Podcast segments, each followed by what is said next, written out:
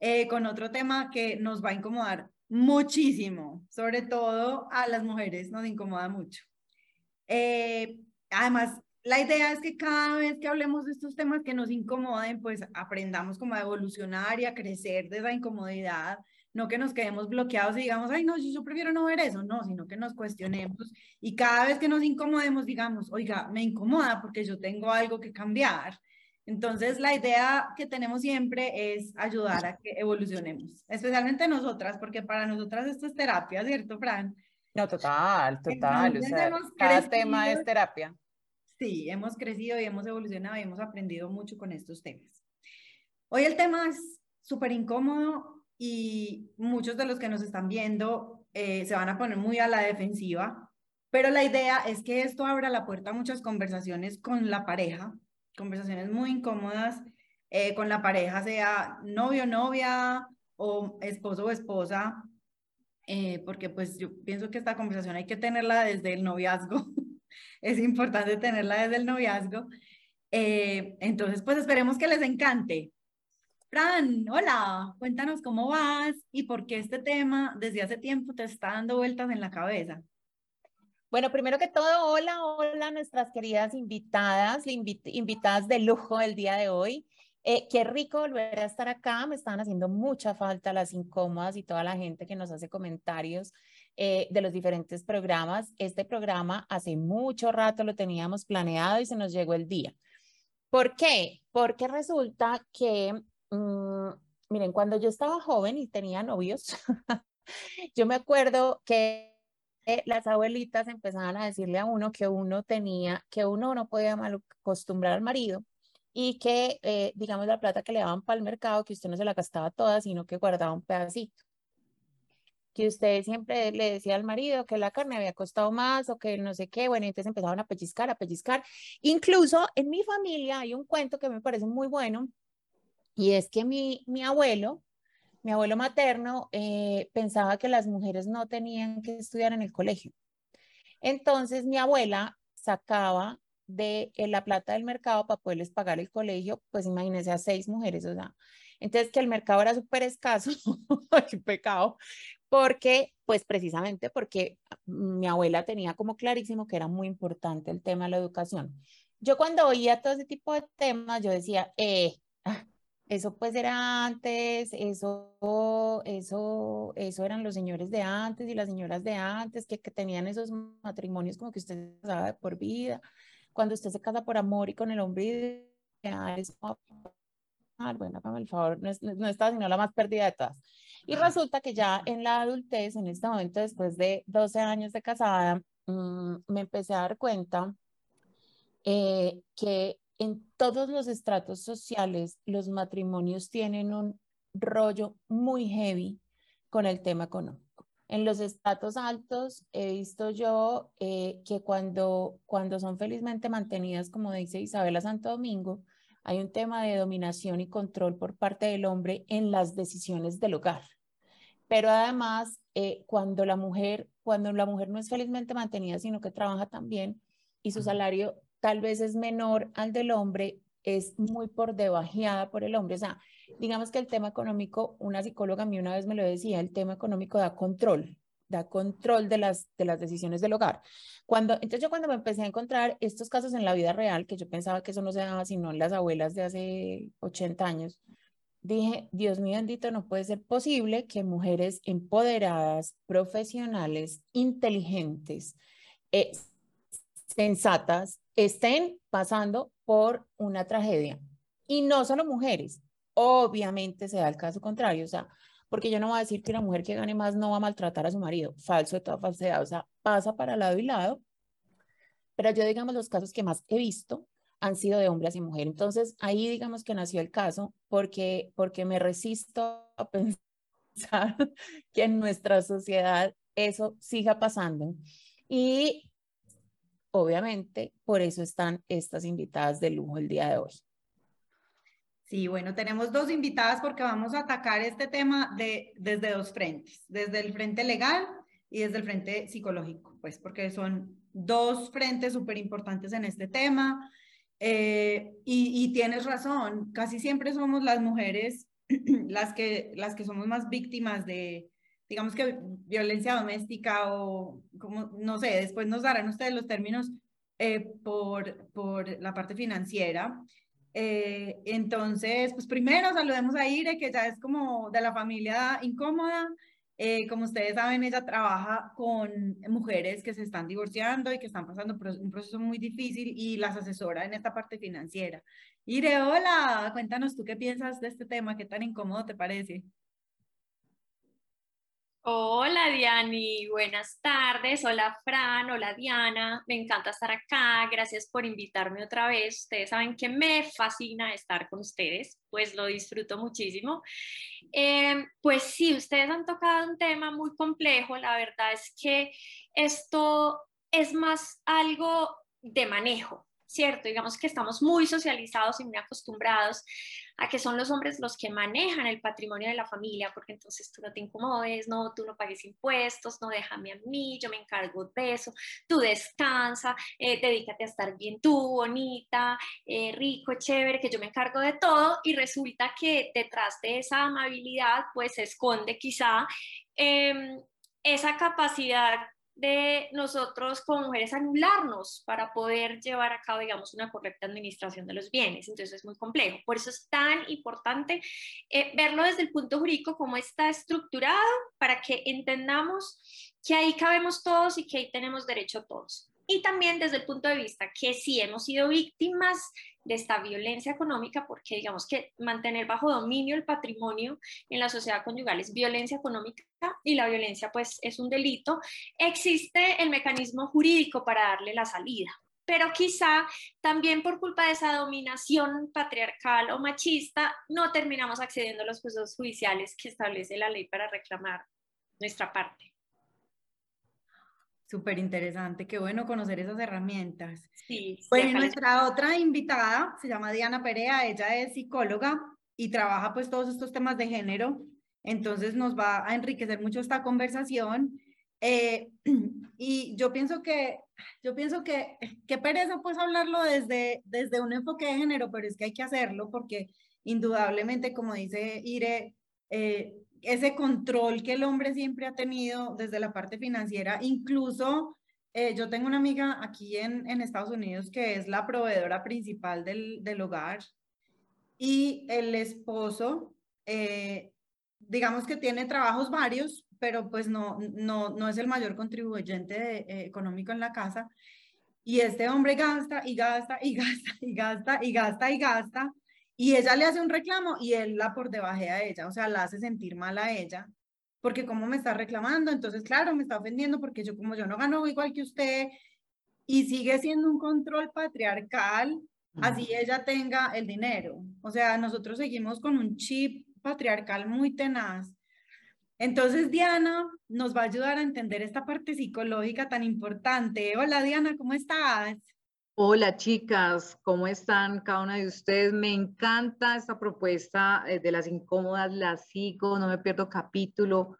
Me parece que abordan temas que están sobre la mesa, ¿cierto? Sobre la cama y, muy calladitos en los hogares y por favor no se habla de esto, pero ustedes los sacan a relucir y muchas mujeres nos hemos sentido identificadas con muchos temas que ustedes tratan. Además que me encanta algo que ustedes hacen es, a mí también me pasó, a mí también me pasó, porque las mujeres normalmente nos sentimos solas y creemos que esto es una verdad de nosotras y entonces eh, calladita se ve más bonita o la ropa sucia se lava en casa, pero cuando uno escucha esos temas incómodos, yo no soy la única, ¿cierto? Seguro muchas mujeres, no sé, me imagino, les han escrito a ustedes, oye, eso que tú dijiste me pasó a mí, tú qué has hecho, y apoyan a muchas mujeres en, temas. Entonces, me parece este tema muy relevante de hablarlo y con una abogada a bordo que, por favor, mis respetos, me encanta, Irene, tu posición feminista,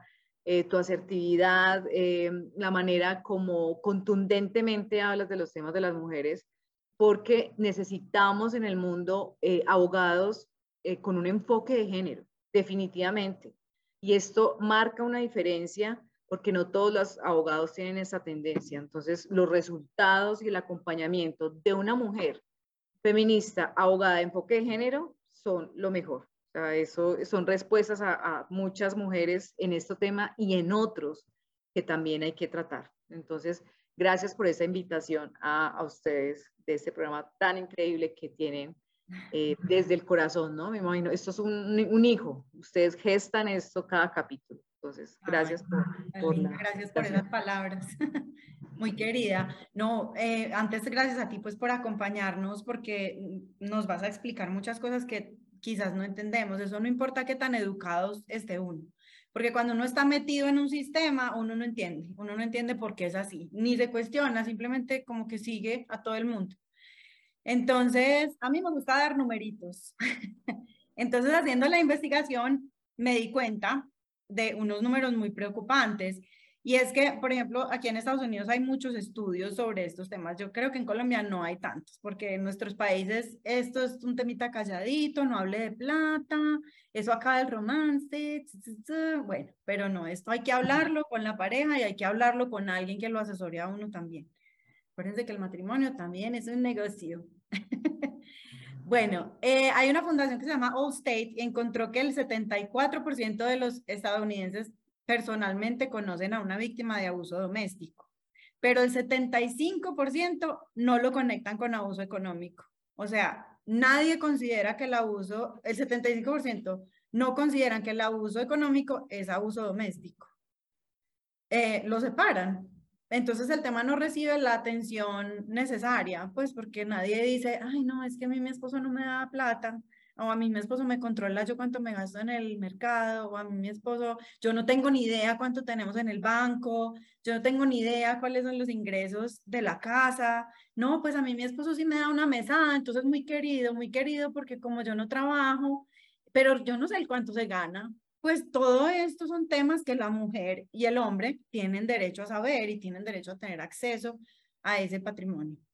Otro estudio encontró que aunque el 99% de los casos de violencia doméstica contiene abuso financiero, solo el 22% de los estadounidenses consideran el abuso financiero como una forma de violencia doméstica. Entonces, en la, el 99% de los casos de abuso de violencia doméstica hay abuso financiero. O sea, siempre hay un elemento de control del dinero en, en el 99% de los casos de violencia doméstica. Esto me pareció aterrador, pues horrible que todavía nos controlen con plata. Es absolutamente aterrador.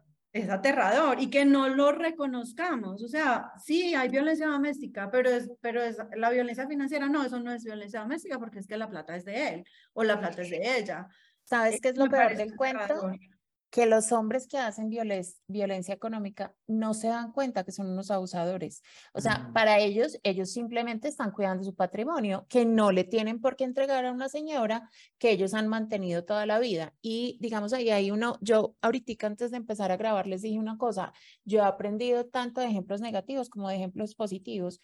Y los ejemplos positivos, yo tengo uno particularmente una gran amiga que, que ella dice, es que tu trabajo es yendo a una oficina, mi trabajo es en este hogar y por eso el dinero es de los dos, que me parece vital. Bueno, perdón que te interrumpí, sigue, sigue con las cuentas. Espectacular, así, así, así tiene que ser, ¿no? Así tiene que ser. Bueno, desafortunadamente el dinero, pues es un factor que aprendimos a ver como un factor de poder en la sociedad y en el hogar. Entonces, el que tiene el dinero tiene el poder. Eh, y eso fue, yo creo que desde el principio de la humanidad casi, o sea, los que tenían más eran los que más poder tenían. Eh, y así permanece en el subconsciente, o sea, nosotros ni nos damos cuenta que le estamos dando poder a alguien que tiene más que nosotros. Eh, puede que la mujer haya avanzado mucho financieramente, la independencia laboral, ¿cierto? Hemos dado pasos muy importantes históricamente, eh, incluso conozco muchas mujeres que no se han casado y decidieron no casarse simplemente por proteger su plata. Porque yo siento que inconscientemente dicen, no, o sea, mi plata se me va a ir. Yo no voy a tener control sobre este dinero. Entonces más bien dicen, no, quedémonos de novios, tú con lo tuyo, yo con lo mío, y así vivimos felices, ¿cierto? Eh, porque las mujeres nos hemos vuelto como muy nos da mucho miedo, nos da mucho miedo perder lo que tenemos. Eh, y cuando nos separamos, las que nos hemos separado, eh, eso, es, eso, es, eso es muy miedoso. O sea, toda esa separada es muy miedosa porque lo que uno ha trabajado, lo que uno ha hecho, me imagino que para el hombre es igual, con la diferencia de que ellos tienen como ese ideal de la sociedad, no, ellos tienen como ese privilegio, ese privilegio que nosotras no tenemos. O sea, nosotras siempre hemos estado como aquí y ellos como aquí. Entonces, por eso es bueno que Iri ahorita nos dé esas herramientas legales para, para protegernos. Eh, bueno, yo le quiero preguntar a Diana, primero, ¿por qué le hemos dado tanto poder al proveedor del hogar o al dinero? ¿Y por qué nos sentimos culpables cuando reclamamos nuestros derechos financieros dentro de una sociedad conyugal, cuando no somos la parte proveedora o cuando somos la parte que gana menos? Bueno, Diana, yo creo que aquí hay muchos aspectos de tipo cultural, ¿no? Esto pasa por, por, un, por una sociedad machista en donde eh, siempre se ha visto eh, que el hombre es el proveedor económico del hogar y tú estás en, en tu casa. Eh, a mí hay algo que me aterra a los estudiantes es cuando yo les pregunto, bueno, ¿y su papá qué hace? No, mi papá es ingeniero en tal cosa. ¿Y su mamá? Nada. Vea, a mí me va dando nada y todo lo que hay que hacer en el hogar. Y saque mugre y haga almuerzo y no sé qué, pues pucha. Yo le dije, nada, y entonces, ¿quién tienen a usted la ropa lista? ¿Quién los alimentos? Eso no es nada. Usted en el hogar trabaja más que trabajar por fuera. Además que hoy se hablaba mucho de la doble jornada, ¿no? Estamos en el trabajo ocho horas y hágale pues, eh, escoja la ropa, hágale tal, o sea, estamos trabajando el doble.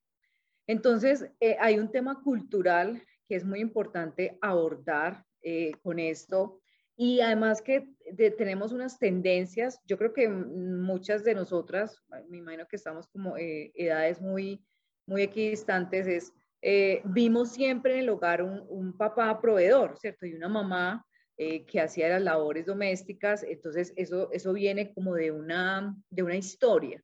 Y es muy importante romper esos patrones que hemos vivido anteriormente para poder eh, tener un equilibrio en esta parte económica. Y creo que eso también parte, algo muy importante, es esa figura paterna de qué lugar le dio a esa mujer en, tu hogar, porque tú aprendes y repites parámetros de casa. Si nosotros vimos eh, en, el, en el hogar ese papá que siempre administró el dinero y que tomaba decisiones, y una mamá de pronto que era sumisa, pues usted tiende a repetir los mismos parámetros, ¿no? Inclusive, hay una cosa más miedosa es, tiendes a buscar en tu pareja el padre. Entonces, siendo padre bueno o malo, pues una figura positiva o negativa, pero tú tiendes a tener, a repetir parámetros del hogar. Si usted pone su padre, el mío fue un hombre excepcional, ¿cierto? Eh, él ya no está en este plano físico, pero fue un hombre excepcional de muchas características positivas, pero un hombre machista porque fue un hombre campesino, y creo que la primera mujer que conocí feminista fue mi mamá, porque mi mamá luchaba con sus derechos allá, pues, que ella administraba la plata, pero que... Pero, y entonces esos parámetros que uno en el hogar los repite. Entonces, creo que es tan importante hacer consciente esos procesos a nivel terapéutico y hacerse cargo de uno mismo para romper, romper con historias de hogar, romper con historias de, de una madre sumisa, o de unas luchas de poderes que hubo en el hogar. Entonces es muy importante reconocer esa historia porque nosotros somos productos de esa historia. Entonces la pregunta que tú me haces es, claro, repetimos parámetros, tiene que ver mucho con, con el tema del machismo. Eh, nos, yo no soy de aquí, no soy de esta ciudad, pero amo mucho Manizales porque mis hijas nacieron en esta tierra hermosa, pero lo que uno ve desde afuera, soy caleña, uno ve desde afuera, pues aquí hay todavía una sociedad machista, ¿cierto?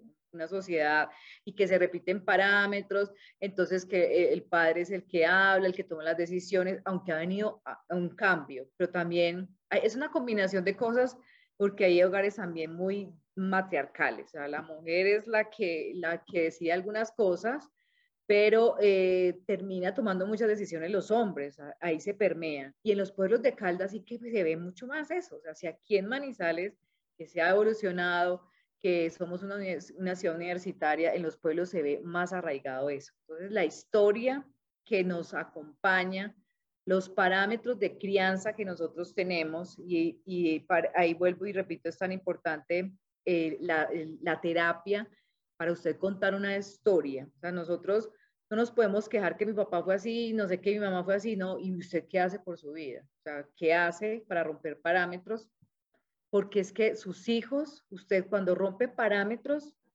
de su hogar, pues eh, lo que hace es darle libertad a sus hijos y a sus hijas, definitivamente, pero es un trabajo personal que usted debe hacer. En mi historia propia también, yo me divorcié y un, tema muy traumático también para mí, y hablaba un poco con mis hijas, yo tengo tres hermosas mujeres que me dio la vida, y por eso son las luchas que tengo en el tema femenino, porque yo sueño con un mundo de equidad para ellas. Les preguntaba un poco en medio del caos que tiene un divorcio, porque aquí quien más sufre son los hijos en medio de una batalla campal, fue pucha que hay que dar porque hay que romper parámetros, ¿cierto? Con dolor, pero nos tocó hacerlo. En mi caso, tocó, me tocó hacerlo para, para liberar a mis hijas, a liberar a mis hijas en cuanto a que encuentre sus sueños, que hagan valer de lo que son ellas como personas, de que ellas son importantes también porque fue un matrimonio machista, entonces me tocó pasar por ese dolor para romper un parámetro para mis hijas y lo entendí. Después de muchas terapias, eh, muchas lágrimas, muchas amigas de abrazar, entendí cuál era el propósito de tener eso, romper parámetros para que tus hijos no repitan historias de vida y cuenten una historia distinta de felicidad y libertad para ellas. Entonces, eso es como el ingrediente que te doy ahí en, ese, en esa historia que nos acompaña. O sea, nosotros, eh, hoy que está tan de moda las constelaciones familiares, ¿no? Con este Mi Otra Yo de Netflix, que explica muy bien cómo se repiten los parámetros, es entender y hacerse cargo de nuestra vida para pues, contar una historia nueva, sobre todo por nuestros hijos y nuestras hijas, que es lo que más amamos las mujeres o las otras mujeres que vienen detrás de ti, ¿no? En el caso que no tengas hijos. Sí, además yo pienso que esa, esa idea que tiene, por ejemplo, la cultura manizaleña de, del que tiene el dinero es el que más ha trabajado. Y entonces yo, yo tengo muchos derechos porque yo he trabajado mucho por mi plata, como si la gente que no tiene plata no hubiera trabajado nunca en la vida. Y yo pienso que eso es como una arrogancia que tenemos en nuestra cultura, digamos, paisa, que es, ah, es que aquí es exitoso el que más trabaja. Ah, es que entonces, si tú eres exitoso, tú tienes como unos derechos sobre el otro, ¿cierto? Y pues lo siento mucho, pero eso no es así. Eh, todos tenemos los mismos derechos. Entonces, no, pues yo pienso que eso también es un patrón cultural que hay que romper para nuestros hijos también. Eh, Fran y yo estamos ahorita en una posición, digamos que, de, de esposas mantenidas aunque trabajamos, pero digamos que nuestros esposos ya son los proveedores principales y hemos pasado por las dos, las dos hemos sido proveedoras y ahora las, las dos somos, estamos encargadas del hogar, de los hijos, ¿cierto?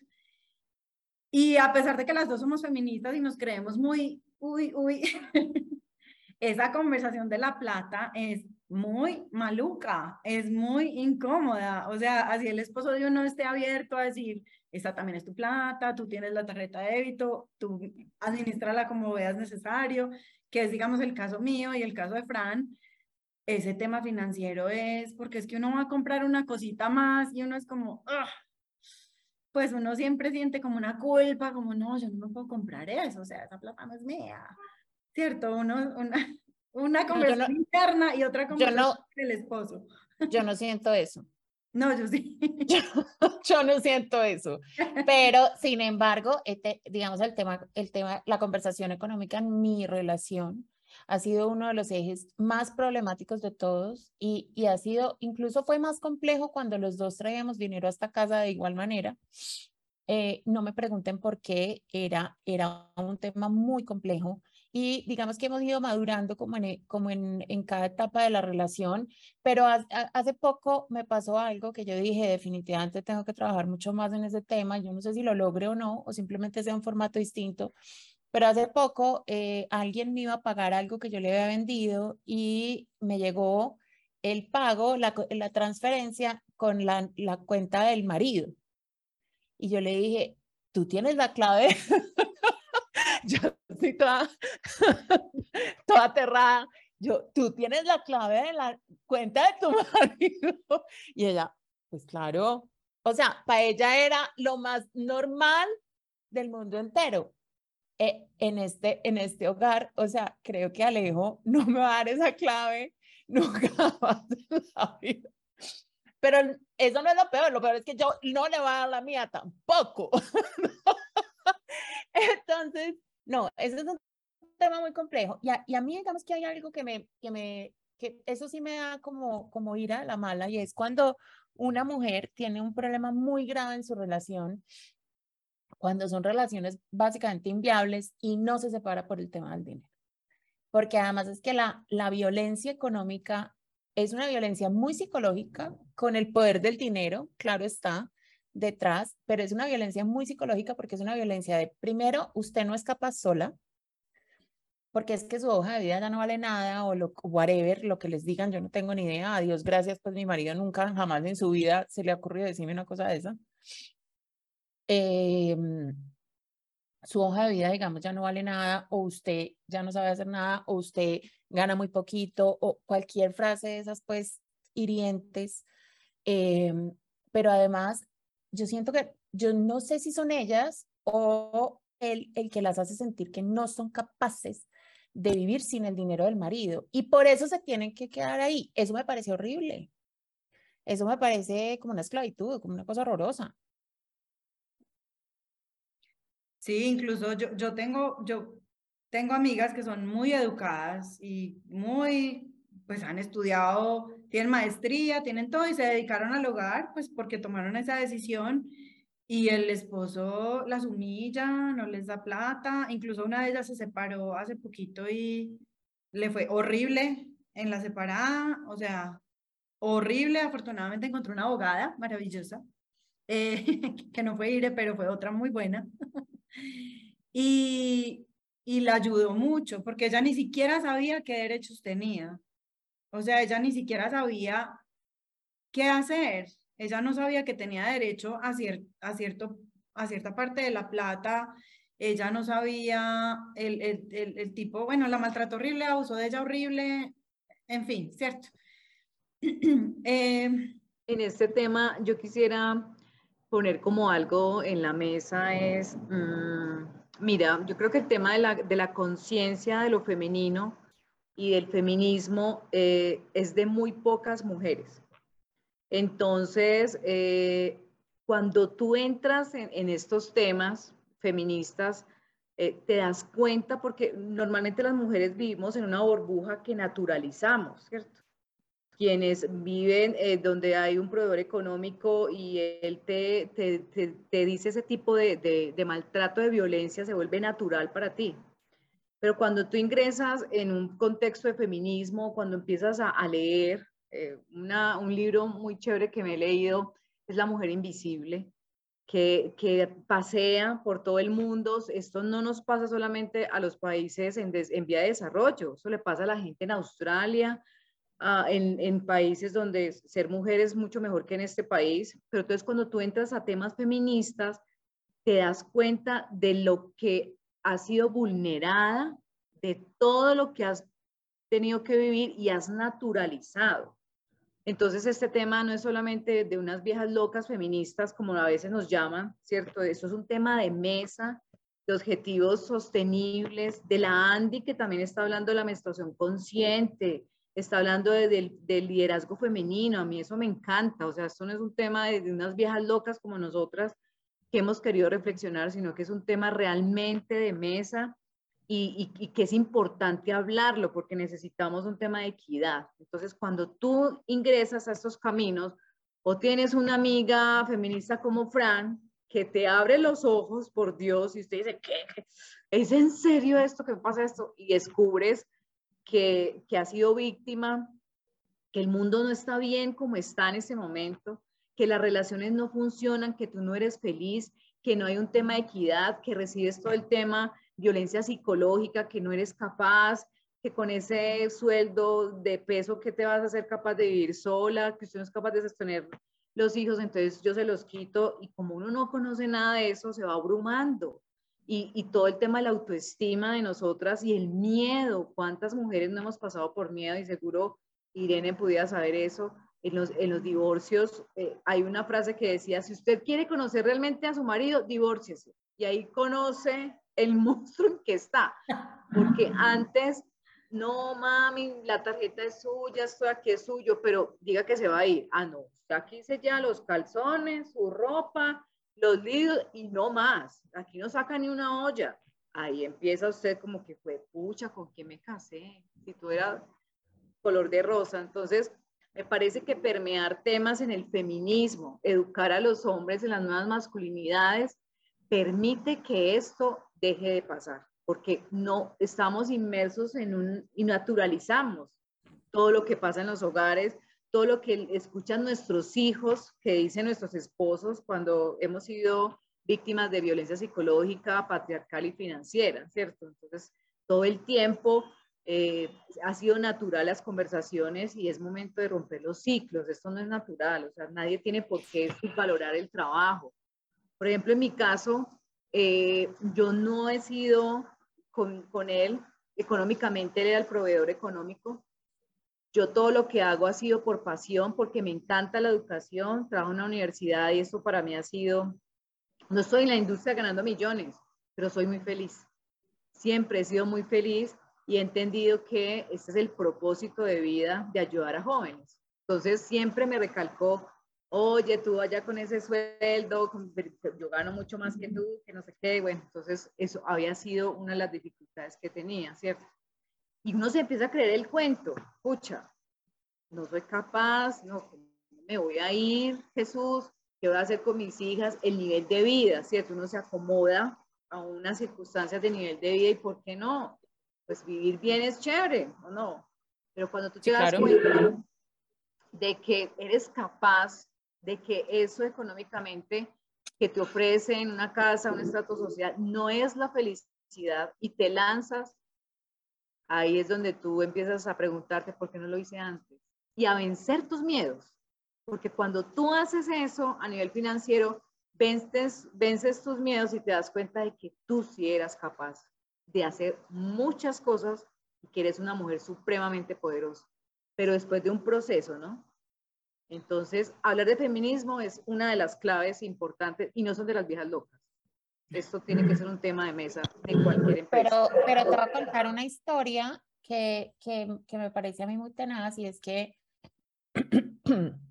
las personas que hayan oído varios, ay, divinos de gato, las personas que hayan oído varios em, programas de las incómodas se han dado cuenta pues que yo tengo una personalidad fuerte eh, y yo, súper feminista, y uno de mis hijos que tiene 10 años, eh, cada vez que yo le digo que el feminismo es que hombre y mujer seamos iguales, se pone furioso. Entonces, es increíble, o sea, en que, digamos, mi marido, mi marido es un tipo, es un tipo, obviamente se casó conmigo, pues, o sea, tiene que tener, pues, algo de feminista, porque si no, pues no sería capaz de, de tener una mujer así al lado. Y mi hijo tiene el este rollo, miren, o sea, fue solo mencionarlo miren cómo se pone. Entonces, yo no sé el contexto en general por fuera de casa, qué es lo que les está diciendo para que este tipo de cosas pasen. Entonces, es muy chévere, sobre todo hablar en el tema del feminismo de, venga, es que las feministas no luchamos porque las mujeres queramos ser más ni por nada de eso, es simplemente poner a la mujer en un nivel de respeto que se merece, en un nivel de igualdad que se merece y super recomendado La Mujer Invisible porque uno ahí se da cuenta eh, con datos cómo ha sido relegado el papel de la mujer en la historia de la humanidad. Bueno, y ya, y ya no interrumpo más porque yo creo que ir está que se habla y necesitamos que nos cuente muchas, muchas, muchas cosas. Sí, yo pienso que es muy importante que seamos conscientes de nuestros derechos como seres humanos, pero si tenemos las herramientas legales a la mano, o sea, si sabemos los derechos que tenemos constitucionalmente, ¿cierto? Por ejemplo, en Colombia, pues que Irene nos va a hablar de esto, es mucho más fácil para nosotras tomar decisiones financieras dentro del hogar, así no seamos así estemos como sumidas en estas ideas tan equivocadas. Entonces, a mí me gustaría preguntarle a Ire eso, ¿cuáles son los derechos económicos de una mujer que no trabaja fuera de la casa en un matrimonio? Gracias, Diani. Bueno, digamos que em, desde la historia, si traemos el Código Civil desde el momento en que fue creado, lógicamente a las mujeres nos tenían como incapaces. Digamos que nosotros las mujeres no podíamos administrar nuestro propio patrimonio y nosotros éramos antes al contrario, parte de ese patrimonio que era dominio del pater familias y del esposo, entonces de nosotros disponían, ¿cierto? Digamos que eso culturalmente, históricamente, lo que decía Diana ahora y las tradiciones fueron trayendo y fueron marcando esa forma de obrar de los hombres a lo que estamos hoy. Afortunadamente toda la lucha feminista, LGTBI y la lucha por el reconocimiento de los derechos civiles nos trajo, eh, digamos, la posibilidad a todas las mujeres a, eh, a ejercer esos derechos civiles de manera igualitaria como lo hacen los hombres, ¿cierto? Eh, ahorita falta, falta mucho, porque sigue, como les decía ahora, muy socializado el tema en el que solamente el hombre tiene como el derecho a tener, el derecho a adquirir, el derecho a decidir, a tener el poder, y nos falta todavía culturalmente mucho avanzar, ¿cierto? Y eso de qué depende, pues de los discursos que estamos en este momento permitiendo que circulen. También lo decían ahora ustedes, algunos de ustedes, hay que ser muy precavidos en qué decimos que no. ¿Qué pasa con las mujeres que están en el hogar y que no tienen, digamos que un empleo formal? Primero, entender que la Corte Suprema de Justicia ya dijo que el trabajo del hogar es un trabajo de empresa. Listo, perfecto. Eso hay que digerirlo, comprenderlo y significarlo, o sea, no solamente dejarlo en el texto.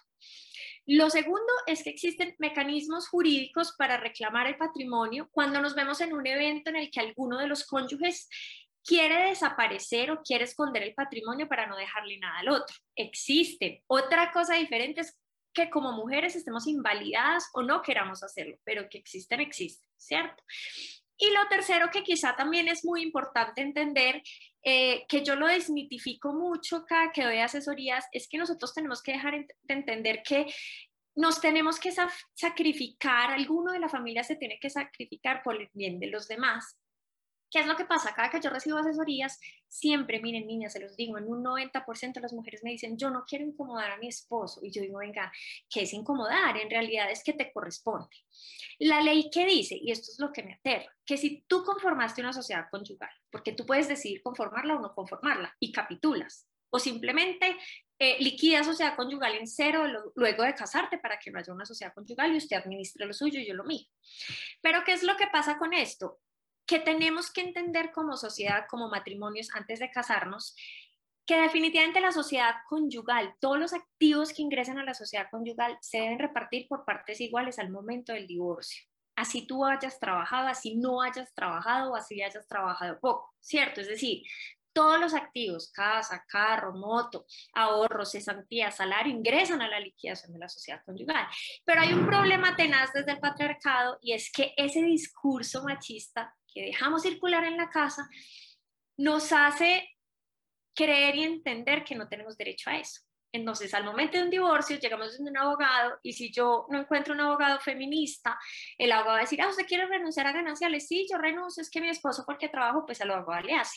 Pero si se encuentra abogadas como yo, o quizás psicólogas como Diana, que van a terapia, le van a hacer eh, ver y le van a decir, es que usted tiene que reclamar lo suyo porque sencillamente es suyo, usted no le está quitando nada a nadie. Entonces, digamos que eso también confluye en la toma de la decisión al momento del divorcio he tenido muchos casos en la oficina en donde van muchos años después, 10, 5, 8 años después, eh, no miren, lo que pasa es que yo renuncié a gananciales, ¿qué puedo hacer? Ahí sí no se puede hacer nada. Bueno, entonces venimos al mecanismo legal. Yo me estoy divorciando. Primero que todo, y se los dije en el, en el capítulo de las incómodas del divorcio, nos tenemos que informar, porque es que cuando partimos del desconocimiento no tomamos decisiones o nos acomodamos ¿cierto? Y seguimos soportando, ocultando, tolerando, y eso no tiene sentido. Entonces, informémonos. Al informarnos, decimos, ah, ok, tengo derechos, que lo dice la ley, yo no le estoy quitando nada a nadie. Al entender eso, vamos a poder actuar como en favor de nosotras mismas. Y digamos que esa capacidad de agencia ahí puede despertarse un poquito más de lo que había estado dormida por ese discurso machista y desigual, ¿cierto? Y de poder, que es que además los admiramos y decimos, wow. Y lo que les decía al inicio, es que me eligió me dice que yo no administre nada, que no me de que no pague impuestos. No, yo me tengo que apropiar, porque es que yo también soy capaz, es que yo también puedo pagar impuestos, yo también puedo tener cosas a mi nombre, yo también puedo vender y comprar, ¿cierto? Soy persona civilmente capaz como el hombre. Entonces, el derecho me dice, la mitad es suyo y la mitad es de su esposo al momento de un divorcio pero pues le creo más a lo que dice mi marido a que lo que dice la ley sea cierto, ¿cierto? Que eso me parece a mí aterrador. Yo como abogada sufro con eso. Yo digo, pero venga, ¿cuál es la fuerza de la ley aquí cuando en realidad vienen personas que se sientan es que a ella no le toca nada y lo creemos? Yo digo, no, no, esto tiene que ser muy pesado. O sea, vemos la, la importancia de, de, la comunicación y de lo que nosotros mismos nos transmitimos, ¿cierto? Lo otro... Eh, es que la sociedad conyugal al momento de liquidarse eh, mira, o sea, sumas y restas. ¿Usted qué tiene? ¿Qué pasivo se le resta? ¿Y qué le toca? Y que los jueces, pues, o sea, el saldo final se divide entre dos. Y que los jueces nunca, jamás, porque además cometerían un delito de no cumplir la ley, van a repartir la sociedad conyugal de una manera diferente pero le tenemos miedo a ese escenario. Entonces, muchas personas llegan, mira, tengo un, patrimonio grandísimo, eh, todo está en cabeza de mi esposo, no sé qué ha vendido, no sé qué ha comprado, no sé qué hay hoy, pero a mí me da mucho susto porque es que él siempre ha sido el que ha hecho todo, ha dominado todo, y, yo qué, yo le digo, yo qué, pues si él no quiere conciliar para que todo se parta por mitades, para eso está el juez. Vámonos con una demanda. Y si él en la conciliación, el juez le dice, mire, le recomiendo, concilie, esto va por mitades, no se ponga a pelear, la sentencia igual va a ser por mitades, porque la ley me ordena a mí como juez que debo liquidar por mitades, y ya él no accede, pues se gana un proceso judicial de pendejo, digo yo. ¿Cierto? Entonces digamos que el esfuerzo mío con las mujeres es a veces muy desgastante, les digo la verdad, esto es muy pesado, porque a mí me toca pelear es contra, contra estructuras mentales. Por más que yo de la asesoría desde lo jurídico, la estructura de, la mentales, de, las mujeres, eh, la mental está tan eh, dominada por esos eh, abusos del hombre, por esos discursos tan dominantes, que es muy difícil hacerles creer. Muchas vienen a mi oficina, se van y no vuelven. Hace poquito tuve una con un patrimonio inmenso, su marido jamás volvió, se desapareció, no sé qué pasó, pero le dije, le dije, voy a reclamar tu mitad, la reclamé y no le gustó. Entonces, realmente yo digo, es muy complicado porque, porque pues, a pesar de que la norma del derecho está a nuestro favor, nosotros también nos estamos negando eh, desde el inicio del divorcio a adquirir eh, lo que nos corresponde. ¿Qué va a pasar a futuro? Firmas la escritura, te quedas sin nada, te arrepientes y ya después no hay nada para hacer. Dale, Diana. Yo tengo una preguntita ahí, un paréntesis. Tú decías ahorita, ¿usted decidió entrar en una sociedad conyugal o decidió no entrar? ¿Cierto? Supongamos que tú firmas capitulaciones, que tu esposo tiene un montón no, no, no, no, de plata y antes de casarte te dice, vea, firmemos capitulaciones, listo. Se casan y la mujer se dedica al hogar y en 10 años se separan. ¿Y ella qué derechos tiene si firmó capitulaciones? Bueno, lo que pasa es que las capitulaciones tienen manejos diferentes y ha habido mucha, pues, perdón, mucha controversia y es porque tú puedes capitular para mí de tres formas. Tú puedes capitular agregando bienes a la sociedad conyugal, es decir, lo que era propio mío antes del matrimonio lo quiero aportar al patrimonio para que mi mujer y yo compartamos en la sociedad conyugal. Dos, puedo decir, lo mío hasta acá es mío, hasta que me casé y de ahí en adelante no quiero que se conforme sociedad conyugal. Entonces, al no conformarse sociedad conyugal, todo lo que tú adquieras es tuyo y todo lo que tu cónyuge adquieras de él. Es decir, no hay tres patrimonios como es lo usual, hay dos, el tuyo y el de tu cónyuge.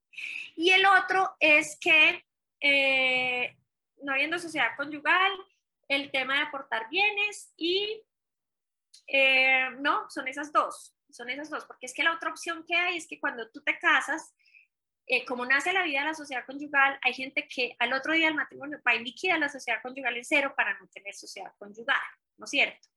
Cuando tú no tienes sociedad conyugal vigente, Diana, no participas de nada lo que tu marido consiga, pero él te podría dar eventualmente, ¿cierto? O tú a él, ¿no es cierto? Hay parejas que funcionan así, hay otras que no. Pero aquí lo delicado es cuando nace a la vida la sociedad conyugal y uno de los dos, hombre o mujer, que siempre principalmente la mayoría son los hombres, no quieren participar de ese patrimonio con las mujeres al momento de un divorcio. ¿Qué dice la ley? Lo siento muchos señores hombres, si ustedes hayan trabajado, esto es mitad y mitad, usted no puede quitarle el 50% de su esposo. A mí, ¿por qué me gustan mucho esos procesos? Pues primero porque peleo con el machismo y el patriarcado, me fascina, me encanta. Y segundo porque sentencia cantada. El juez no me puede a mí repartir algo diferente, porque la ley dice que es 50-50, entonces son procesos que uno gana. ¿Por qué les digo que me aterra el tema que las mujeres no quieran acceder a procesos judiciales? Porque es tan extraño que yo les diga que es un proceso ganado y digan, no, yo no quiero demandar a mi esposo, prefiero quedarme sin nada.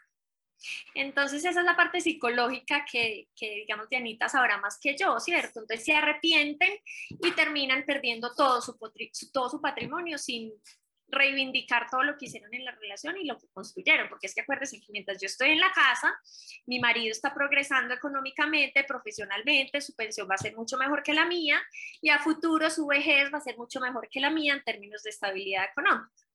Otra cosa que no les dije ahora, ojalá entendamos siempre que llevemos un divorcio adelante, que el tema del manejo de los bienes en cabeza de una persona en el hogar, solo de una persona, ya lo clasificó la Corte como violencia económica. Y les voy a explicar por qué. Y lo dijo recientemente. Si una persona del matrimonio maneja el patrimonio es violencia económica, porque la estructura legal de Colombia es tres patrimonios. Cuando yo me caso hay tres patrimonios. El mío propio antes de casarme, el propio de mi esposo antes de casarse y el que vamos a conformar en sociedad conyugal. Hay tres patrimonios. Y en Colombia la ley dice, hay libertad de administrar el patrimonio, es decir, usted puede vender, comprar, vender, comprar, deshacerse, donar, esconder, ceder, ¿cierto? Si yo no tengo bienes a mi nombre, ¿yo cómo ejerzo esas libertades? No puedo. Entonces, a mí la ley me reconoce que soy libre administrando mis bienes en la sociedad conyugal. Pero si mi marido tiene todo, ¿yo cómo ejerzo esa libertad? Ahí se me está cercenando por completo. Entonces, por eso yo digo, desde que nos casamos nos tenemos que informar que definitivamente todo lo que vayamos a conseguir dentro de la sociedad conyugal tiene que estar bajo el dominio de los dos, bajo la titularidad de los dos, no importa, mi amor, yo pago impuestos. Es más, los impuestos se pagan de la sociedad conyugal, no te preocupes. ¿Cierto? Entonces yo creo que eso, si, si te contesté la pregunta de Anita, me dices o si no te la amplío más. No, quedó súper, súper contestada. Además, yo pienso que es muy importante entender que esconder lo que nosotras queríamos explicar con esconderle la plata a la pareja no es que tenga una cuenta secreta en Suiza, sino que los dos sepan cuánta plata hay, cuánto entra cada mes y de cuánto se dispone, ¿cierto? Eh, entonces, haciendo la investigación, a mí como me gustan los numeritos, como les dije ahorita, eh, eh, uno de los estudios decía que había varias razones por las que una persona esconde la plata de su pareja. Una es porque están siendo infieles.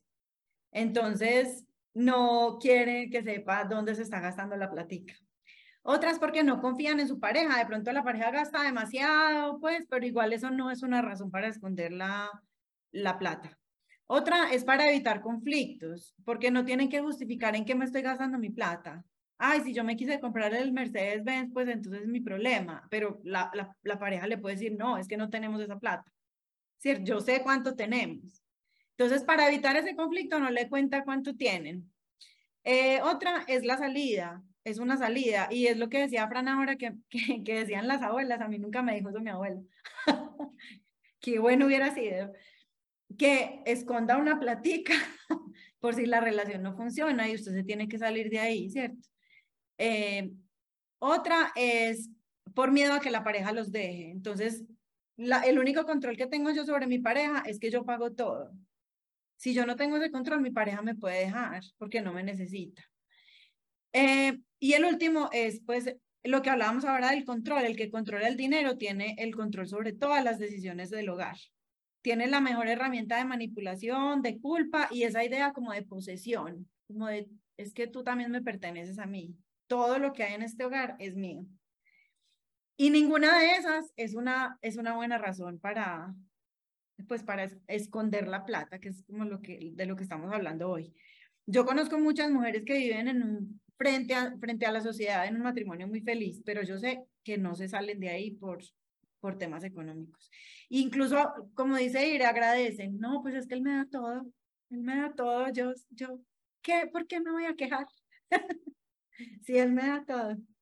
Fran, ¿tú qué piensas? A mí, a mí digamos que a mí esa, esa mentalidad de agradecimiento porque me reconozcan mis derechos, yo digamos que ahí tengo, tengo pues como una pregunta para Diana, porque es que, miren, así son las cosas, o sea, por ejemplo, entonces la mujer que no trabaja por fuera del hogar, que el marido solo eh, la sostiene, bueno, y, el matrimonio es un desastre, un verdadero desastre, eh, que no se separa por la plata. Entonces uno le dice, no, venga, es que usted lo tiene, pues ahorita me corrige si esto no es verdad, porque creo que las tienen que sostener dos años, o sea, no solo a los hijos, sino a la señora, a la señora que no trabaja por fuera de la casa, la tienen que sostener dos años me imagino yo que mientras ella vuelve y recupera como su vida laboral en el mismo nivel en el que vivía antes, Ire ahorita me dice si eso sí es verdad o no, que esa información me la dieron hace poquito. Entonces le dice a la amiga, venga, ¿por qué no va? Se asesora, mire sus derechos, y entonces ellas salen de la oficina y dicen, ah, no, yo tengo una cantidad de derechos, ra, ra, ra, ra, ra, ra, ra. pero yo me muero el susto y me quedo en este matrimonio de desgracia, pero además soy infinitamente agradecida porque este hombre tan generoso decide darme una platica al mes. Eh, yo, yo eso, yo eso, yo, o sea, a mí eso me parece como tan increíble y bueno, diga usted que las personas que se dedicaron a sus hijos y sienten que su hoja de vida está poquito oxidada, bueno, puede que les dé un poco de temor porque la comodidad, como decía ahorita Diana, es muy buena, pero mujeres que, que han trabajado, que tienen una vida laboral activa, que saben que son capaces, que listo, que no tienen tantos ingresos, pero que tienen claro que son capaces de, de, de salir adelante y se queden ahí. O sea, yo, yo, a mí ese tipo de cosas como que no me caben en la cabeza. Y para mí la única respuesta es una falta de amor propio muy compleja, muy compleja. Y, y entonces yo quiero que me aclaren, yo quiero que me aclaren las dos, o sea, por un lado, ¿qué, qué, tengo que trabajar yo pues como para volver a confiar en mí como ser humano, como mujer, como que soy capaz con la vida, independiente de un hombre que me maltrata? Y dos, eh, ¿qué pasa si yo claramente quiero retomar mi vida laboral? ¿Qué pasa mientras tanto? Porque pues obvio, uno quiere que sus hijos vivan bien. Es que incluso yo pienso que las mujeres, el principal temor somos los, son los hijos, o sea, porque sí, listo, entonces yo voy y me meto en una pieza a mí no me importa, pero entonces de qué voy a alimentar a mis hijos, cómo les voy a pagar el colegio, cómo les voy a pagar las clases extra,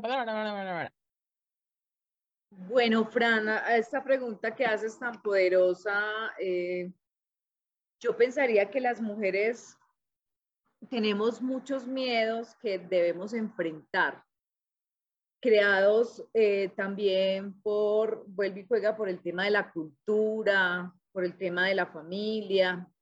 Hay un libro muy bello que marcó para mí, en todo escenario lo, lo, lo recomiendo, y es el síndrome de la impostora. Y es, un, y es un síndrome que está muy de moda, ¿cierto? Pues eh, Sofía Petro lo tiene, eh, Michelle Obama lo tiene, Dianita está alzando la mano. Creo que todas las mujeres hemos pasado por ahí. Y el síndrome de la impostora nos cuenta un poco cómo la sociedad nos ha vendido el cuento de que no somos suficientes, de que no somos capaces, de que tenemos unas barreras, de que no podemos sobrepasarlas y nosotras mismas nos hemos creado ese cuento. Entonces, enfrentar esos miedos cuando tú te, a mí alguien me decía que, eh, que el divorcio era como, como cuando tú te eh, estabas en una, en una montaña rusa. Entonces tú subes a, la, a, la, a lo alto y, y miras hacia abajo y ves eso tan horrible, tan oscuro que te devuelves muchas veces. porque tienes, sientes vacío y sientes miedo de hacerlo y que no vas a ser capaz y entonces vienen todas tus eh, conversaciones no apropiadas y rumiaciones de que tú no eres capaz, de que eh, vas a sufrir, de que, bueno, entonces todos esos pensamientos negativos que uno tiene. Pero cuando tú subes a la montaña rusa, que subes muchas veces y te tiras y sientes el vacío en el estómago y estás abajo y, dices, ¿por qué no lo hice antes? ¿Por qué no lo hice antes?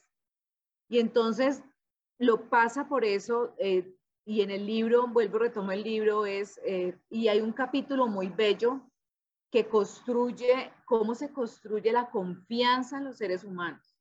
Y definitivamente ahí las mamás tenemos un papel muy importante que decir a nuestros hijos y a nuestras hijas de que son capaces de hacer cosas importantes y de construir esa, esa, ese amor propio. Y eso no es un tema cliché, creo que en cualquier edad de cualquier persona necesitas fortalecer tu amor propio. Cuando estás muy joven porque eres inexperta, cuando tienes 40 años y que ya se, pasó una parte de tu vida y pues pucha, ¿qué voy a hacer? Y no he, hecho esto, me a tarde para esto cuando estás en los 50 también, que ya empiezas una etapa muy bonita de me importan muchas cosas en la vida y ya eres sabia, pero también necesitas amor propio de la lucha y la transformación que, que tiene tu cuerpo, ¿cierto? Las arrugas, las cicatrices que son tan bellas y todo el proceso. Entonces es un entrenamiento como el cuerpo, como cuando tú te quieres ver bien, o cuando tú quieres eh, apostar a tu salud, entrenar todos los días lo importante que eres, lo maravillosa que eres y poder eh, conectarte todos los días con... Yo estuve, he estado también escuchando muchos podcasts y, y programarnos mentalmente que somos capaces, de que somos suficientes, es muy importante, es muy importante todos los días y que nosotros nos creamos realmente este cuento, porque no es un cuento, las mujeres somos supremamente poderosas, no sabemos, no dimensionamos el poder que tenemos, todas las cosas que somos capaces de hacer. Cuando pasamos la barrera de los miedos, te das cuenta de todo lo que eres capaz. Las crisis para mí es una oportunidad muy linda de crecer, pero cuando pasas en el camino de la crisis, es duro, ¿cierto? Porque esa este, guerrera está herida, eh, recibe flechas, quiere llorar, se quiere rendir, pero cuando tú pasas y te enfrentas a esa guerra y estás en otro escenario, te das cuenta de todo el potencial que tienes y que jamás lo habías descubierto sin que esa crisis, por eso la, la frase bendita crisis donde, donde crecí, ¿cierto? y es ahí donde tú te potencias. Entonces creo que, y en los niños, ustedes que tienen hijos hombres, creo que hay una responsabilidad para crear a este mundo hijos amorosos, respetuosos y que valoren a, estas mujeres maravillosas que se están creando, porque las mujeres, como decía Elizabeth Allende en una de sus libros, que ojalá que los hombres de 50 años desaparecieran para que desapareciera el machismo, porque hoy en el feminismo nos acompañan los nietos y estas nuevas generaciones que tenemos que transformar. Entonces, por, por eso ahí, Fran, tienes una tarea muy hermosa de, de, de, esos hijos. Yo adoraría tener un nieto, pero todavía mis hijas están muy pequeñas. Pero para transformarlo a este mundo, ¿cierto? Y, llenarlo de tanto amor, que él entienda y respete a una mujer, que es el ideal que queremos eh, eh, estas chicas que trabajamos en el tema del feminismo y que creemos en la equidad. Entonces hay una responsabilidad muy bella de las mujeres que tienen hombres, demostrarles a ellos lo valiosa que somos, porque también nuestra pareja o las personas que están alrededor, crear un mundo en donde, donde nos impulse, donde escuchemos, tú eres capaz, sale adelante, tienes ese potencial y todos los días, es un tema de todos los días. Entonces, fíjate, estamos sanando también una historia que tenemos. Y cuando empoderamos a una mujer, estamos sanando a nosotras mismas. Entonces, esto es, y esto es un tema muy bonito y, y, aplicar la sororidad, ¿cierto? La sororidad, que es, esto es de muy pocas mujeres conscientes. Yo hablaba con alguien y en el libro también lo toca, un capítulo decía, eh, las mujeres compiten, quienes somos sororas y entendemos el apoyo somos muy pocas, hagamos tribu. Esta es una tribu. Sigamos eh, empoderándonos y llevándose este mensaje, apoyándose en nosotras mismas hasta que esto ya no se hable, sino que sea algo natural. Entonces ahí está la clave. Uno, hablemos del feminismo, vuelvo e insisto, en todos los escenarios de amor propio, de sororidad y de apoyo a la otra, porque lo que tenemos que hacer es una tribu de tú eres capaz, mira todo el potencial que tiene, pero no de tirarnos, ¿cierto? No de, ser competencia, sino de apoyar a la otra para que sea capaz de vencer sus miedos. Creo que eh, dirían eso en una frase, tenemos muchos miedos que tenemos que enfrentar y realmente en el otro lado está la riqueza y todo el potencial que vamos a descubrir después de las crisis y las tempestades, como el aguacero que está cayendo ahora. Cuéntanos tú esa parte de, de, lo que Fran decía en caso de separarse, eh, cuánto debe pagar el cónyuge generador y lo de los dos primeros años y eso. Bueno, ¿cómo les parece que es que es muy particular y vuelvo a la norma? Es inevitable yo alejarme de eso por mi profesión. Y cuando ustedes ven el artículo 411 del Código Civil, se dice, por ley se deben alimentos a dos puntos. Y ustedes creerán que el literal uno son los hijos, no, es la cónyuge. Y así todo no, no lo creemos. ¿Por qué se le debe plata a la cónyuge? Cuando la cónyuge no tiene ingresos, pues desprotegida, la jurisprudencia ha establecido que se le debe cuota alimentaria. No hay un tiempo establecido, Fran, puede ser para toda la vida, puede ser porque ambos pactaron dos años, puede ser porque pactaron cinco, puede ser porque pactaron uno, puede ser mientras que la mujer vuelve y encuentra eh, trabajo. Dime, Diana. Pregunta, ¿así se hayan firmado capitulaciones? Así se hayan firmado capitulaciones, porque las capitulaciones son una institución en el derecho diferente a la de los alimentos, ¿cierto? Porque las capitulaciones, ¿qué es? Es respecto al patrimonio. Igual la, la, Corte Constitucional ha dividido las violencias en patrimonial, económica, en lo que a nuestro tema respecta, pues obviamente aparte de la física, psicológica y sexual. La económica es la de todos los días con el flujo de dinero. Yo te doy 100 mil para tus gastos y jamás vuelve a entregar. Domina el mercado, domina la gasolina, pero ¿en qué te la gastaste? Y la patrimonial es a la que yo me refería ahora, que tiene que ver, digamos, con lo que se ha construido y en lo cual el hombre se siente que tiene el poderío de manejar y dominar, vender, sacar, aprovecharse, y tú nunca participas de esos frutos. Eso es muy fácil de probar, por eso es que yo soy pro proceso judicial en la liquidación. Yo digo, es que no se dejen amenazar porque este proceso judicial es tan transparente porque eso tiene prueba tarifaria. ¿Qué significa la prueba tarifaria? Que es que yo al juez le paso un certificado de tradición, le digo, señor juez, mire que la venta de la casa fue mientras estuvimos casados, yo no recibí plata. Ah, bueno, eh, ¿cómo me va a probar que no recibió plata? No mire mis extractos bancarios. Entonces, a la contraparte, venga, ¿qué hizo con la plata? No, yo sí le pagué, demuéstreme cómo le pagó. Entonces empieza a volver una bola de nieve que es insostenible, ¿cierto? Y termina, entonces, el cónyuge que oculta bienes de mala fe sancionado por la ley y además con multa. ¿Y cuál es la multa? Que pierde su porción que le correspondía en la sociedad conyugal y tiene que restituirla en el valor doblado. Entonces yo siempre les digo, a pesar de la violencia económica y patrimonial que hemos sufrido, no nos atrevemos a acceder al proceso judicial, entendiendo que tenemos hasta más beneficios porque nuestro cónyuge, por ese simple hecho de ocultar bienes, por mala fe, va a perder su porción en la sociedad conyugal, me va a quedar a mí y me la va a tener que restituir doblada. Y así todo no entendemos. ¿Cierto? Entonces, digamos que la sociedad conyugal es otra institución aparte, los alimentos es otra, pero como cónyuge puedo reclamar también alimentos. Cuando yo no trabajo, sobre todo, digamos, cuando no tengo pensión. Es que si yo no coticé a pensión 30 años en los que estuve casada, yo yo, de alguna forma en la conciliación incluyo el tema de la pensión. Y le digo, venga, ¿cómo vamos a hacer acá? ¿Usted cómo me va a recompensar? Pero el problema son los abogados, es lo que decía eh, Dianita, la psicóloga ahora, decía, es que el problema es encontrar un abogado que, que asesore desde la perspectiva de género y que pueda encontrar salidas de igualdad. Muchas mujeres son víctimas de malos abogados o de malas abogadas que no, que no lo hacen. Entonces esa parte pues sí me parece súper importante. Y otra que ustedes tres tocaron ahora, que yo la concluiría en una frase chiquitica y es que definitivamente nosotros, las mujeres, nos ponemos en una situación o en una posición de no válidas para el aspecto económico porque hace muchos años ya lo podemos hacer, pero somos nosotras mismas las que nos quedamos ahí, ¿no es cierto?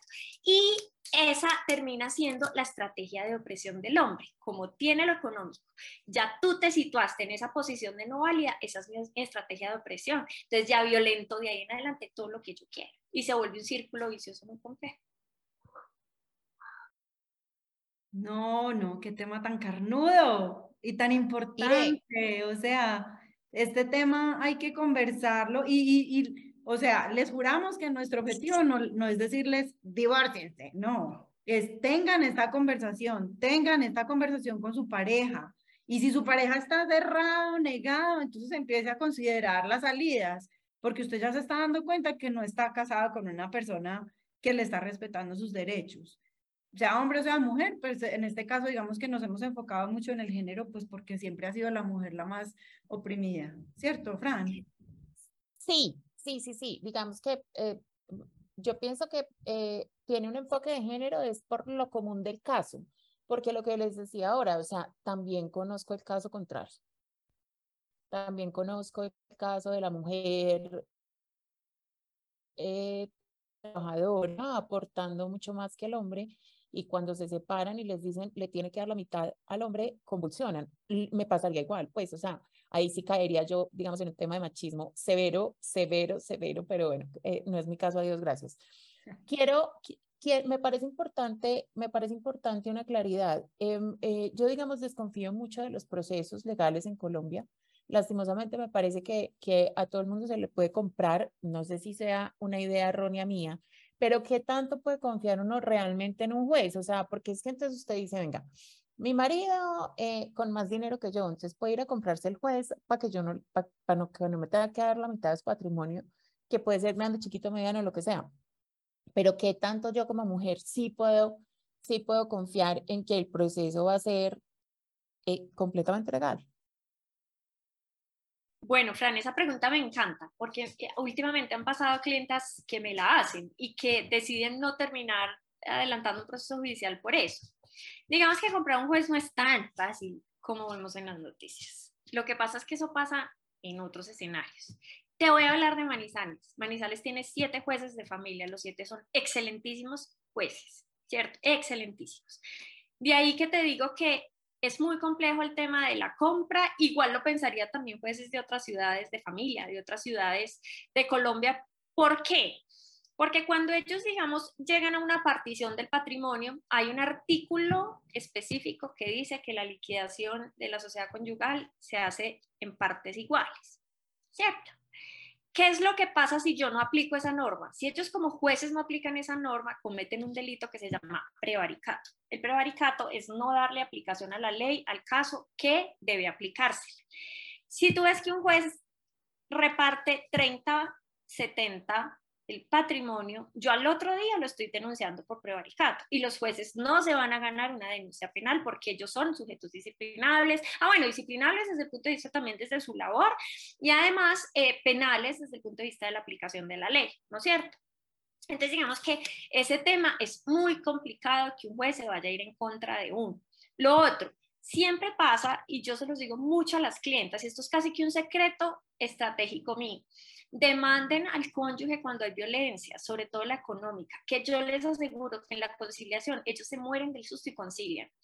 Entonces yo por eso cuando redacto las demandas mis pretensiones son súper ambiciosas, porque al momento en el que llego a la conciliación voy bajando un poquito la pretensión para poder conciliar.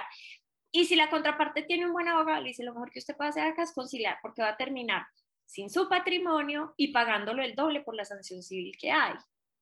Entonces concilie y terminan conciliando y la mujer termina recibiendo lo que le corresponde, hasta inclusive mucho más. Pero vuelvo a lo mismo, no sé como sociedad, no sé si es el discurso, no sé si es la opresión, no, no sé si es que estamos anuladas, pero todavía falta muchísimo para que entendamos que esos procesos judiciales son súper efectivos y que los jueces son los que nos protegen. Otra salida, Fran, y es que, y es que la pregunta también me encanta es porque el proceso judicial no solo queda ahí. Si a mí me llegan a fallar el proceso judicial, no solo voy a denunciar penalmente el prevaricato, sino que también tengo la acción de tutela. yo puedo tutelar el fallo y reclamar mis derechos fundamentales. Y esa tutela la van a resolver otras instancias diferentes a él para subir a la corte, la corte la puede eventualmente revisar y hacer que el proceso vuelva eh, al juez para un, nuevo, para un nuevo fallo, ¿cierto? Entonces, digamos que estamos muy protegidas y la jurisprudencia ya lo ha establecido y los tratados internacionales. Ya hay que perder es el miedo. Yo sé que, que, no, que nosotras, algunas de acá, vivimos en una ciudad muy conservadora, o sea, lo tengo claro. Manizales es una ciudad súper conservadora, súper tradicional, pero yo estoy segura que, bueno, Colombia es un país muy tradicional, muy conservador, pero hay una cosa que tiene mucho peso en las mujeres cuando están viviendo el tema de violencia económica. Y es, yo cómo voy a ser separada. Entonces, a mí sí me gustaría que desde el punto de vista psicológico, que me, es que me parece, o sea, esa es otra cosa que me parece aterradora. O sea, miren, y yo a veces pienso, digo, uy, qué pereza uno separarse o sea, solo por el hecho de ser separado. No, no por el tema tradicional de que yo no quisiera ser una mujer separada. Ese no me parece tan relevante. A mí lo que me parece horrible es empezar a ensayar con más hombres. qué pereza. pero, pero, pero qué, pero yo, pero lo que, la pregunta va dirigida a por qué a la mujer el tema de estar casada le parece algo como relevante en su vida. Sea, ¿por qué se pegan de esa historia de, de yo no quiero ser una mujer separada? porque es que a mí la violencia económica en serio me parece una violencia muy, o sea, siquiera ya, es que digamos, me parece, ¿por qué me parece tan importante hablar del tema? Porque es que me parece importante empezar a decirlo en voz alta y a decirle a alguien, mire, si a usted le están controlando el tema del dinero, están siendo violentos con usted, así como a la señora que le pegan en la esquina. O sea, es exactamente igual que a la una le sale un morado, pero es que a usted le están dinamitando todo su, todos sus derechos, o sea, entonces quiero saber por qué se quieren quedar ahí. Bueno, Fran, creo que mm, hay un tema cultural que tú has tocado, ¿cierto? O sea, como que eh, puede ser, y, creo que ahorita ha cambiado un poco, pero antes eh, era terrible eh, separarse, pues como que y el tema de has fracasado como mujer y, bueno, y eh, todo ese rollo cultural que, que, a nosotras nos han creado. Pero yo pensaría que eso debe pasar eh, por una pregunta que tú te, te debes hacer es, ¿realmente eres feliz en este espacio? Y si esa pregunta es no, Tú tienes el derecho de transformar y de cambiar tu vida por algo que te haga feliz. En mi caso, por ejemplo, eh, les estaba contando antes de que saliéramos al aire, sentí la necesidad de ser coherente con mi discurso, con lo que yo pienso, lo que hablo, lo que trabajo, porque no era coherente no era coherente con lo que estoy. Además que hay algo que también me movía mucho es, ¿qué es lo que les estoy dejando a mis hijas? Por favor. Que tú te tienes que quedar en un hogar porque la sociedad te castiga o por una comodidad de, no sé, unos cuantos muebles. No, vale mucho más el hecho de que tú te sientas coherente, de que te sientas plena, de que te sientas feliz Además, quisiera decirle a todas las mujeres que, que están en, como en ese vaivén, porque eh, vuelve el ejemplo de la montaña rusa, uno va, se devuelve, uno y mantienen esa, ¿cierto? Y, y hay un sufrimiento emocional que tú tienes que acabar, que te, tienes que acabar, porque cuando tú eres coherente y te lanzas al otro lado, eh, te das cuenta de todo el potencial que tiene. No tengan miedo de tirarse. Siempre hay alguien que te sostiene, nunca estás sola, porque es el miedo, siempre hay algo, y yo les decía, creo en algo divino, siempre hay alguien divino que te acompaña, una familia, unas amigas, un entorno que te acompaña, porque sentirse sola, sentirse acompañada te hace sentir eh, valiente. Entonces, eh, eh, no, nunca olvides que, que nunca estás sola, que siempre hay alguien que te respalda, siempre hay una historia de una mujer que, que seguro te va a servir, siempre hay una ah, mano amiga o hay posibilidades económicas para ti. Y el mundo de la felicidad está al otro lado del miedo, definitivamente. Entonces hay todo un potencial de sentirnos felices y nunca es tarde para que tú puedas sentirte feliz y realizada. Y, vuelvo y repito, lo que ustedes dicen es, eh, aquí no es una apología al divorcio, no, no. Yo eh, le apuesto al amor, le apuesto al amor. Esta mañana estaba en la universidad y dos chicos, una chica que estuvo en mi clase se, graduó y me mostró su anillo de matrimonio y con un nombre espectacular y le dije, pucha, chévere, apuéstele al amor. Estar enamorado es maravilloso, tener una estabilidad emocional, construir con alguien es maravilloso. Estar en un entorno de familia, luchar con otra persona es lo mejor, pero si tú no te sientes bien y, y, y, la relación pasa en que ya no hay amor, pues hay otras opciones. Tu vida no acaba ahí. Tu vida no acaba. Y una de las cosas que también yo pensaba eh, a mi edad, tengo 45 años, tuve un matrimonio de 23 años, mi juventud prácticamente con este hombre, pero yo volví a empezar y volví a empezar y hoy me siento feliz. Ah, no hay una cosa más dichosa que irse a la cama, doble en la mitad. Ay, eso es un placer. Que usted se levante, pues, y vaya. En el control remoto. Ay, por Dios. Yo pienso mucho en el control remoto. ¡Ay, qué delicia! Que no le tengas que correr a nadie por el almuerzo, que no tengas que estar a las 7 de la noche porque el hombre se enoja, que no tengas que decirle, ah, oye, es que este fin de semana no puedo estar porque estoy trabajando y, o quiero irme a tal parte. Eso es un placer que no tiene precio como vivienda. Pero eso tiene que pasar por el amor. O sea, si tú realmente, y, yo, y siempre las parejas que vienen a mí en, en este tema del divorcio, yo le apuesto al amor. Yo le apuesto al amor. Si usted ama a ese hombre, luche por ese hombre, luche por ese matrimonio, y, y en tercer lugar, sus hijos, porque tienes que ser tú como pareja del amor, tú como mujer también y tus hijos, no al contrario. No te quedes por tus hijos, tus hijos estarán bien. Y seguro que para ellos, mis hijas me decían, mamá, por favor, tú no eres feliz, ¿qué nos estás mostrando? Y Jesús, mis hijas, obviamente, y hoy me dice, te, te sentimos tan felices, tú trabajas con tus mujeres, te vas a pasear de no sé qué, llegas aquí, realmente eso es lo que queríamos ver, es que una mujer feliz en el hogar es el mejor ejemplo para los hijos.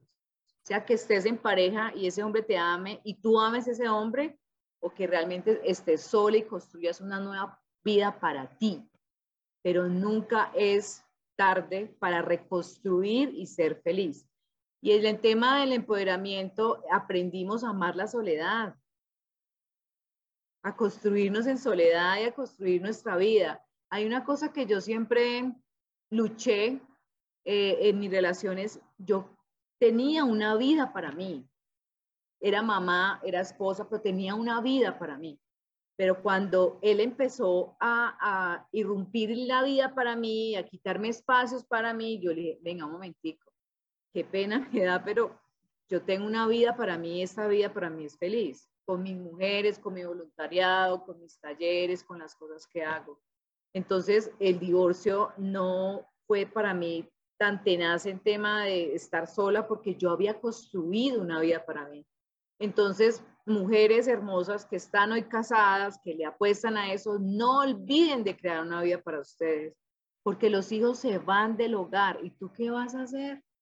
No construiste nada para ti, las amigas, la tribu, lo que amas, las pasiones, el leer, el ejercicio, lo que te guste hacer, irte a caminar, lo que sea, pero construye una vida para ti que te haga ser feliz.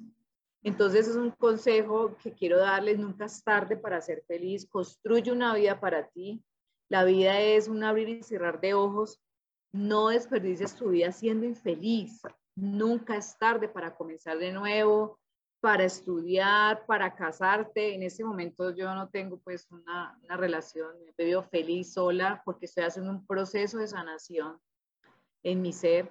mi vida está en mis hijas que estoy educando en este momento, pero tengo una vida para mí y hoy soy inmensamente feliz. Entonces, ese es el mensaje que le quiero dejar a todas las mujeres. Hágase la pregunta, ¿este esto lugar me hace feliz? Luche por ese hombre que ama. Pero si es al contrario, hermana, para mañana es tarde, porque siempre habrá algo mejor cuando tú tomas una decisión y te enfrentas a tus miedos.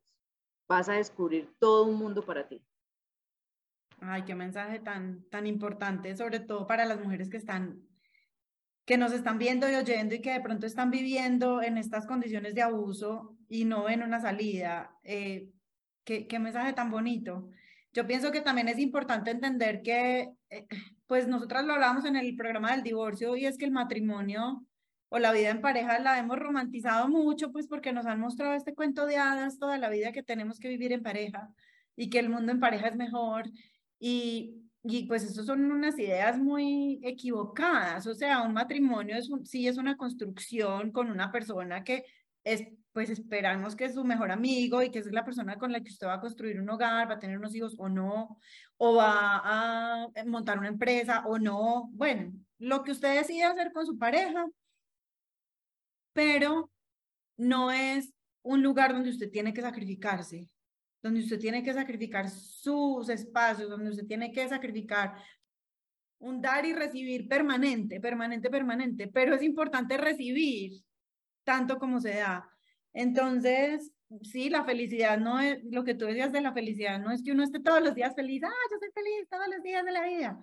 No, la felicidad es, usted está recibiendo, usted está dándole a la persona que le está dando a usted, usted tiene espacios para soñar, usted tiene proyectos, usted tiene eh, disfrute, ¿cierto? Eh, mientras va construyendo un, una empresa, que es el matrimonio, ahorita dije es un negocio, pero el negocio suena feo, es una empresa que necesita mucho trabajo, que necesita mucha transparencia, como cualquier otra empresa. Entonces, qué mensaje tan bonito, Diana, muchas gracias. Ira, yo quisiera saber tú qué mensaje le darías a una mujer que está en este momento en una situación de abuso económico. Bueno, primero que todo entender que eso es violencia intrafamiliar y que hay que denunciar, ¿cierto? Eh, las denuncias se hacen eh, ante la Fiscalía General de la Nación, un escrítico muy sencillo, aportan pruebas y se apertura el proceso. ¿cierto? No podemos seguir permitiendo que la violencia intrafamiliar sea algo normal, por un lado. Le recomendaría informarse y resistirse a la opresión de una manera pacífica, ¿cierto? Y no renunciar eh, a lo que le corresponde, porque es que ahí no solo está renunciando a sus derechos patrimoniales, sino que también está renunciando a su mínimo vital y móvil, a su libre desarrollo de la personalidad, a vivir de la forma como quiera vivir, a la libre elección, ¿cierto? A la libre disposición. Entonces de ahí se desprenden muchos derechos y quizá eso no lo conocemos. Entonces yo pensaría que si en este momento alguna mujer que está siendo violentada económicamente entienda que la ley la acompaña, que existen abogados que trabajan por ella, que los casos triunfan que hay casos de éxito espectaculares y que en este momento toda la perspectiva de género que está eh, siendo influenciada pues en los fallos judiciales porque ellos los capacitan con el tema de género nos está favoreciendo mucho. Entonces llegó nuestro momento, no podemos quedarnos calladas. Ese sería el mensaje. Bueno, y Fran, ¿tú con qué te quedas hoy?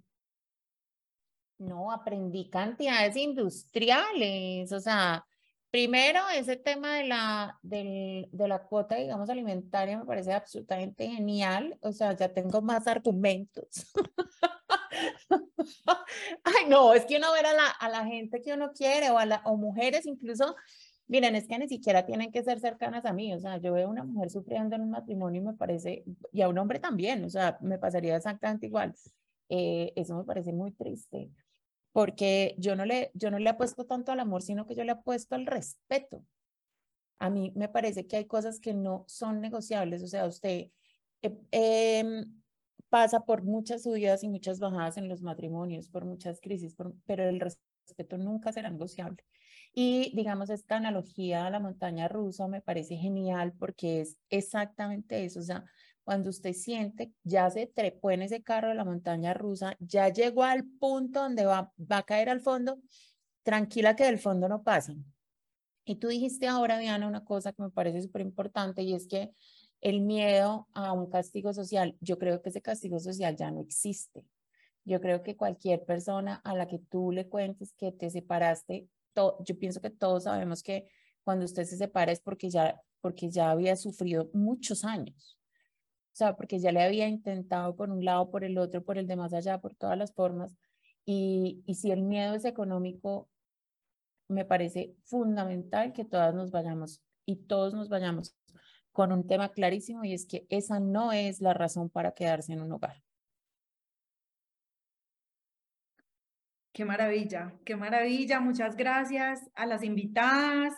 Eh, yo me quedo con, con decirle a las personas que están en una situación en la que todavía están dudando, ¿será que yo estoy en, que yo estoy en, una, en, un abuso financiero, económico mm. dentro de mi hogar? ¿Será que mi esposo me está respetando mis derechos?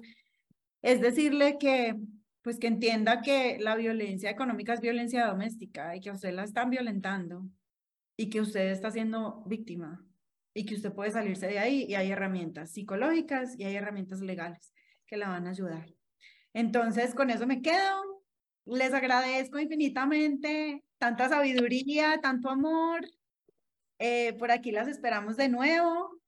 Fran, qué rico que volvemos. sí, qué felicidad. Eh, y nos vemos en un próximo capítulo. Muchísimas gracias a todos los que nos ven y nos oyen. Por favor, qué quisieran que habláramos en un capítulo.